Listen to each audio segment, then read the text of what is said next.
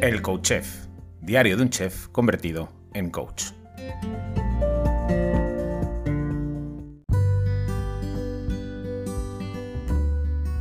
Hola, bienvenido, bienvenida a un nuevo episodio del Coach Chef, diario de un chef convertido en coach. Hoy es miércoles, ayer fue martes, mañana es jueves, suele ser así. La semana pasada hablamos con Víctor, Víctor Reyes de Fitness eh, Real. Víctor, hola. ¿Cómo estás, tío? Pues muy bien, encantado de tenerte por aquí otra vez. La semana pasada estuvo súper guay, nos liamos un montón a hablar. Al final no sé si hablamos de motivación, no sé los que habéis escuchado el episodio, si entendí, pero bueno, yo creo que quedó muy bien, porque al final fue una conversación muy bonita, muy enriquecedora y creo que, ¿por qué no decirlo? Creo que muy motivante, hablando de motivación. Víctor. Ojalá, tío, pero la motivación bien entendida. Claro, claro. Oye, la semana pasada empezamos a hablar un poco acerca de qué es para ti la motivación, cómo la ves. Em, y sobre todo eso, ¿no? Hablamos de la diferencia entre eh, estar motivado y encontrar el motivo que te mueve y que hace que, vayas a por las cosas, ¿no? Terminamos un poco hablando acerca de, que la gente muchas veces lo que le ocurre es que sinceramente no quiere hacer las cosas. Tienen por ahí como una, como una obligación muchas veces externa y, e interna también, pero no lo desean ni quieren hacerlo, ¿no, Víctor? Sí, sí, esto, esto es uno de los principales problemas, que creen que tienen que hacerlo, es, como, por ejemplo, el tema del dinero, por ejemplo. Gente sabe que tiene que currar muchísimo para, para, tener dinero y quiere tener dinero y quiere como objetivo tener dinero y no hace las cosas necesarias para eso. Y luego piensas, pero ¿para qué quieres dinero? Para tener dinero. Bueno, vale, pero ¿para qué coño quieres ese dinero? Porque el dinero es un fin para algo. No, no sé qué, para no sé cuándo. Y empiezas a ver que ahí no hay nada empiezas a ver que en el fondo ahí no hay nada, que crees que lo quieres porque te han dicho que eso es ser exitoso o tener una vida plena o no sé qué, y en el fondo eso son partes para cubrir carencias, a lo mejor, ¿no? Y luego piensas, bueno, pues a lo mejor tú lo, que no quieres hacer esto no porque no estés motivado, sino porque realmente no quieres hacerlo porque en el fondo ese motivo no existe. a lo mejor lo que tienes que hacer es reconstruir un poco tu estilo de vida porque a lo mejor quieres el dinero para poder hacer más cosas. Ahora tú, pues a lo mejor no necesitas más dinero para hacer más cosas, a lo mejor te organizas mejor, tienes más tiempo libre y puedes hacer más cosas. O a lo mejor lo, que sea, ¿no? Es, podríamos hablar de, mil casos. Pero en líneas generales hay una falta de motivo. Luego también es verdad que cuando tú tienes el motivo claro, sí que es verdad que pueden haber problemas ahí por mala planificación, por mala gestión, porque quieres masticar más de lo que te cabe en la boca, porque tienes expectativas irreales, por, muchas otras cosas, ¿no? Que ahí sí que están dentro de la motivación, o sea, dentro del marco de la motivación bien entendida como tener un motivo para hacer algo, querer hacer algo de verdad, ¿no? Sí, pero ya son más problemas estratégicos, ¿no? De vale, sí.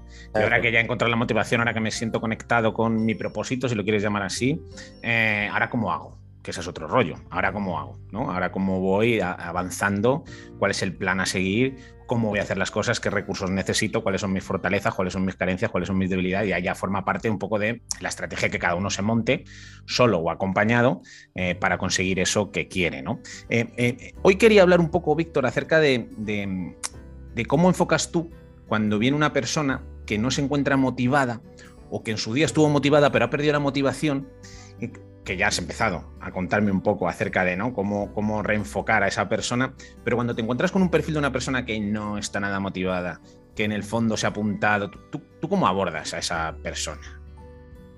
Bueno, primero delimitar cuál es el problema. El problema es que realmente quieres hacerlo o realmente el problema es que no. Y esto es una, una, esto es una conversación difícil de tener que normalmente no se tiene de gol porque si no la gente se te pone muy de culo. Cuando tú les dices un par de cosas que en el fondo saben que son verdad, pero se las dices, vienen desde fuera, la gente tiende a ponerse muy a la defensiva, con razón, ¿eh? Con razón, nadie le, nadie le gusta, a nadie le gusta que le digan cuatro verdades a la cara, ¿no? Y sobre todo cara a cara. Entonces, ahí tiene que haber esa confianza ¿no? y, ese equipo para hablar con sinceridad. Entonces, suponiendo de que sí que es verdad que hay una razón, un propósito, un, motivo, entonces es más estratégico, que eso también es súper importante. ¿eh? O sea, es cuando, cuando, no, cuando no hay una buena estrategia detrás, es muy fácil perderse en el proceso, porque no ves resultados, porque no sabes qué puñetas estás haciendo, sabes dónde tienes que ir, es como llegar, es como llegar a una ciudad y decir, tu hotel está, o sea, tu hotel es este. Ok, sí, yo quiero ir a esta ciudad, quiero alojarme en este hotel, pero no tengo mapa, no tengo GPS, no tengo nada. Bueno, pues, o sea, mm, pues puedes estar dando vueltas por la ciudad hasta que por otra llegues al hotel que te toca o puedes tener un mapa que te facilita mucho, mucho las cosas y te da muchísimo más tiempo de visitar la ciudad a la que vas, ¿no? Si estás todo el día buscando el hotel, pues a lo mejor te queda muy poco tiempo para, para visitar. Entonces, el, factor estratégico también es importante. ¿eh? ¿Y mm, de qué manera, de qué, manera picas a la gente? ¿Tú, ¿Tú los picas? ¿Tú les tocas las narices? Tú, tú, tú, de algún, porque no sé, lo poco que te conozco, ¿tú les provocas de alguna forma? ¿Hay sí, una provocación por tu parte? ¿Lo, usas como herramienta? Sí, intento hacerlo. Intento hacerlo. Porque a veces cuando tienes a alguien que te toca un poquito las narices reaccionas y te da por pensar y te da por... te remueve algo dentro y te da por reflexionar. A veces no tanto en el momento, sino... Me, pasa muchas veces, ¿no? Gente, clientes ¿no? que, vienen y dicen, yo quiero estar así, quiero estar así, y, ves, que, ves que no va pasando, ves que no va pasando. Y le haciendo preguntas incómodas, vas haciendo no sé qué. Y tú te das cuenta de esto. Y tú te das cuenta de que, ¿por qué quieres esto? ¿Por qué no estás haciendo esto? Sabes que tienes que estar haciendo esto. ¿Por qué no lo estás haciendo? Esto es una de las preguntas que más, más a menudo me hacen. De, ¿por qué? Si sé lo que tengo que hacer, ¿por qué no lo hago? Esto es una de las preguntas que más me hacen. Y una de las respuestas más frecuentes es porque en realidad no quieres hacerlo. Porque en realidad no quieres hacerlo. Y la otra cosa que es como más... Estoy dándole vueltas últimamente porque, porque me parece como un punto muy interesante porque realmente en este año quiero intentar solucionar esta, esta duda. ¿no? creo que está muy ligado esto, James Clear en su libro de Atomic Habits habla mucho de esto. Joe Dispensa también habla mucho de esto en Deja de ser tú. El, eh, Simon Sinek en, el, La clave está en el porqué. Todos estos autores y estos libros tienen una idea como en, en común, que a lo mejor no está explícitamente ligada, pero eh, subyace todo lo mismo, ¿no? Que cuando tú el resultado o el objetivo que tú tienes no está vinculado y no está alineado con cómo te ves a ti mismo o con, la, o con la identidad que tú percibes de ti mismo, siempre va a haber fricción porque quién eres y lo que haces están desalineados. En el momento en que tú cambias tu manera de verte a ti mismo y de interactuar con tu entorno y de interactuar contigo mismo, es decir, cambias tu identidad, las acciones que hace la persona nueva, con la identidad nueva, están alineadas. Y los resultados esperables son los que son porque las acciones están alineadas con la persona que quieres ser. No sé si me explico. Sí, perfectamente, claro. nosotros moldeamos una personalidad a lo largo de nuestra vida, ¿no? Y nos identificamos con ella. Es como, ¿no? Le llaman la máscara, el ego, ¿no? ¿Quién soy yo? O yo soy Fernando, soy cocinero, soy X, ¿no? Y claro, esa persona tiene unas capacidades, unas cualidades para las que está eh, diseñado, ¿no? Entre comillas, a hacer. Entonces, en el momento que le sacas de ahí, en el momento que le planteas cuestiones distintas, vienen las dudas, los miedos, las inseguridades, viene la, la sensación de falta de capacidad. Es que quien yo soy no puede hacer eso. Y estás equivocado. O sea, cada uno de nosotros, en el fondo, si no lo planteamos, podemos hacer prácticamente cualquier cosa, menos volar. Podemos hacer prácticamente cualquier cosa. Y tiene que ver con eso que estás hablando tú, ¿no? De la identidad y con las creencias. Y entendiendo las creencias con lo que tú crees que eres y, por lo tanto, con lo que estás capacitado o lo que crees estar capacitado para hacer. En el momento que tu objetivo se, se desalinea un poquito con esa identidad, claro, se generan muchísimas inseguridades, Víctor, eh, que tienen que ver con seré capaz de hacerlo, no seré capaz de hacerlo, esto está en consonancia con mis valores, claro, como decía Grucho estos son mis valores, pero cuando quieran los cambios, ¿sabes? O sea, eso, yo, soy esto con mis valores y, hacer aquello significa que voy en choco contra alguno de mis valores principales.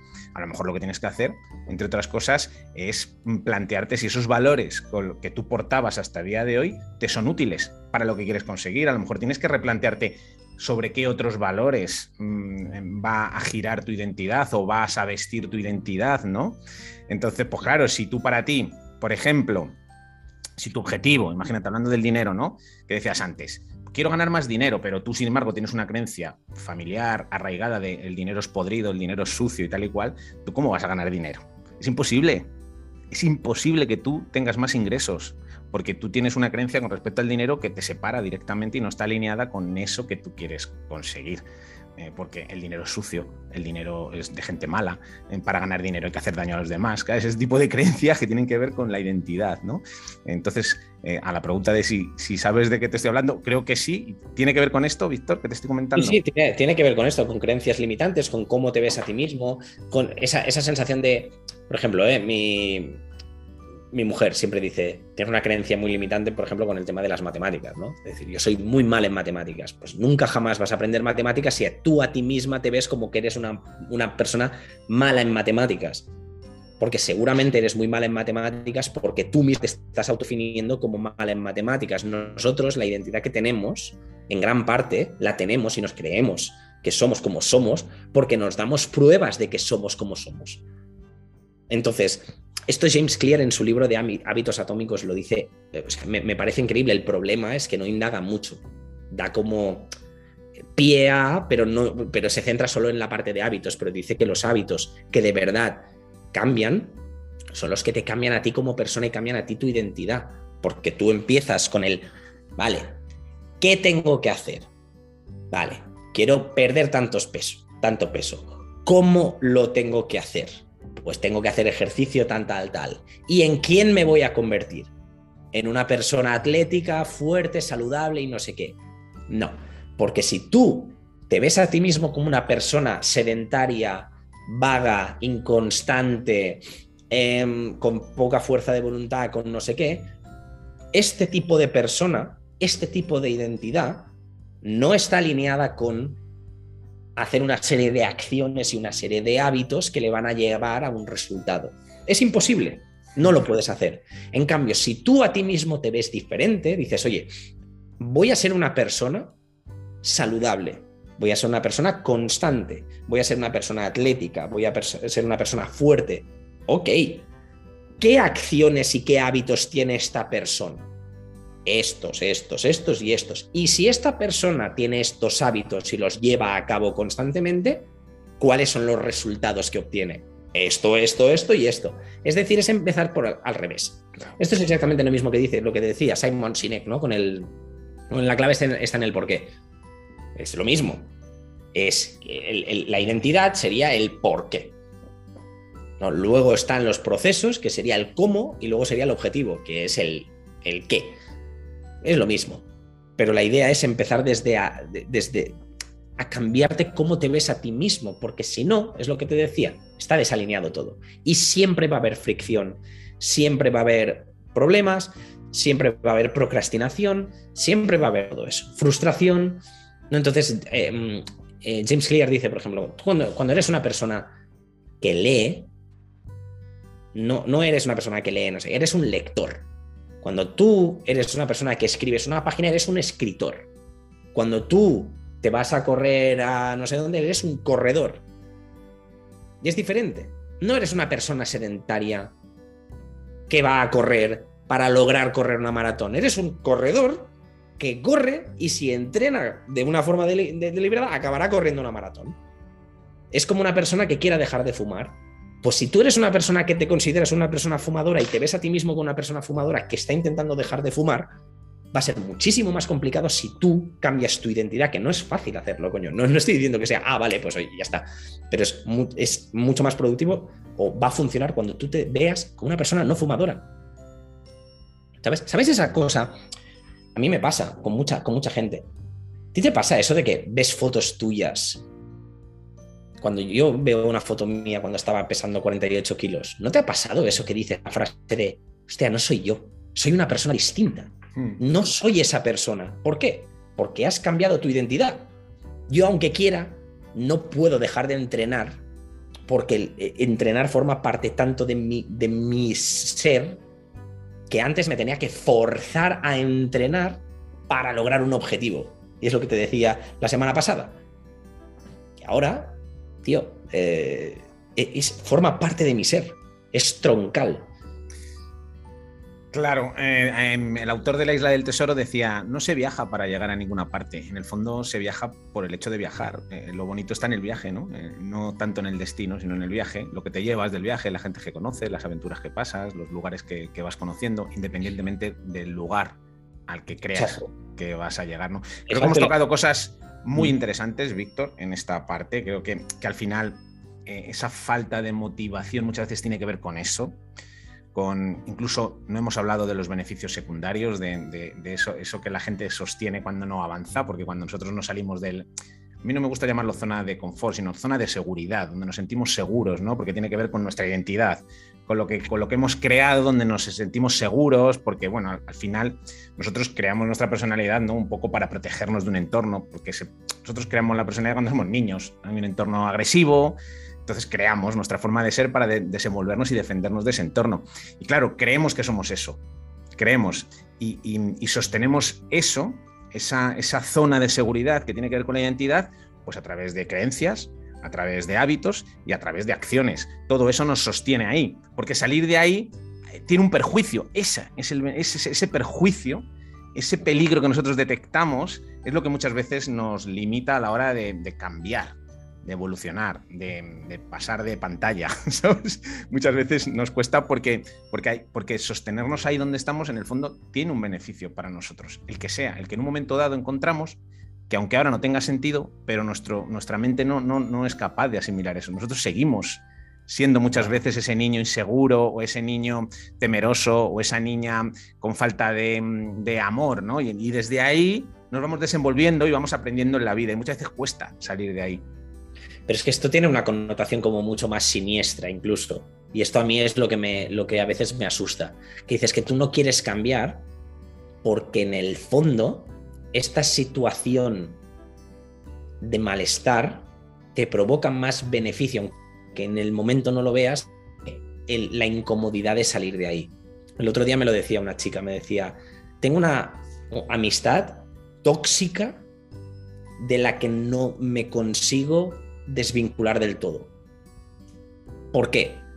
Y le dije, a ver, evidentemente estoy generalizando porque no sé si es tu caso eh, eh, específicamente, pero lo he visto muchísimas veces que es, esta persona tóxica te afecta de una manera que te da una justificación para quejarte de que mira esta persona lo que hace y lo mala persona que es y lo mucho que me jode y, lo, toda la mierda y te da una vía de canalización de me quejo y como que me quejo me siento víctima y me siento bien porque la gente responde a que soy una víctima.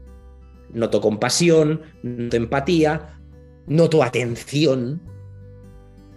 Esa es la ganancia y eso es la ganancia. Es por eso que hay muchas personas que no se alejan de, sus focos de problema, porque esos focos de problema les generan una sensación de incomodidad y de victimismo de los que se surge su identidad. Hay gente que su identidad es ser una víctima. Una víctima. Y mientras ellos no dejen de verse como una víctima, jamás se van a alejar de los problemas, es más, los van a atraer porque esos problemas retroalimentan su su ser, su esencia. Y nosotros en, metaprogramación, metaprogramación le llamamos reactancias. Tú creas las reactancias que te hacen enfrentarte a eso que tienes que superar. Eso que tienes que trascender. Ese papel de víctima, ese papel de abandonado, ese papel de traicionado. Y tú mismo, tú mismo, estás creando las situaciones que te permiten. Y entonces una y otra y otra, hablando de casos, ¿no? De, ganancias, y con esto vamos a dar, yo porque creo que ha quedado bastante guay también, ¿eh? no es por nada, ¿eh, Víctor, no es por nada. Pero mira, el otro día una, una, señora quería, pues, pues eso, mejorar sus hábitos de salud, sobre todo adelgazar, ¿no? Que lo había intentado todo, que lo había hecho todo, que todo, todo, todo, todo, todo, todo, cuando rascamos un poquito, claro, ¿cuál es la ganancia para que tú sigas estando gorda, muy gorda? ¿vale? Yo me permito decir gordo porque he estado gordo muchos años, entonces yo me permito decir gordo. ¿Qué es lo que hace que tú sigas estando gorda? Y cuando rascamos un poco, resulta que ya estaba en un matrimonio con un hombre al que no deseaba, con el que no quería acostarse, con el que no quería tener relaciones sexuales, con el que no estaba feliz. Y la gordura era una forma que ella había eh, eh, aprendido eh, a desarrollar para tapar sus genitales, para no estar deseable, para estar poco atractiva, para no mantener relaciones sexuales con un hombre con el que no quería. Entonces, claro, cuando, cuando hacen ese clic, claro, ahora lo entiendo. Entonces ahí ya se pueden generar los cambios necesarios para que la persona cambie su físico o no, o cambie su vida. Y a lo mejor cambiando su vida directamente cambia su físico, ¿no? Porque muchas veces eh, eh, esa ganancia secundaria que existe ahí, que está como soterrada, trabajando desde la sombra, es lo que nos, lo que nos bloquea y nos putea, ¿no? Y no nos deja, no nos deja ir a por lo que queremos muchas veces, Víctor. Muy cierto, muy cierto. Pues nada, lo vamos a dejar aquí. La semana que viene continuaremos hablando acerca de la motivación y sobre todo de todo lo que hay alrededor de la motivación, que es mucho. Muchísimas gracias, Víctor. Nos vemos la semana que viene. Pues venga, hasta la semana que viene. Bueno, y a ti, al que estás ahí, al otro lado, como siempre te digo, hazme saber que estás ahí. Déjame un comentario, una valoración o un like en cualquiera de las plataformas. Y si te ha molado especialmente este episodio con Víctor, compártelo en las redes sociales. Porque saber que, saber que estás ahí, sentir que estás ahí, hace que esto que hago a diario merezca la pena. Muchas gracias. Hasta mañana. Besos y abrazos.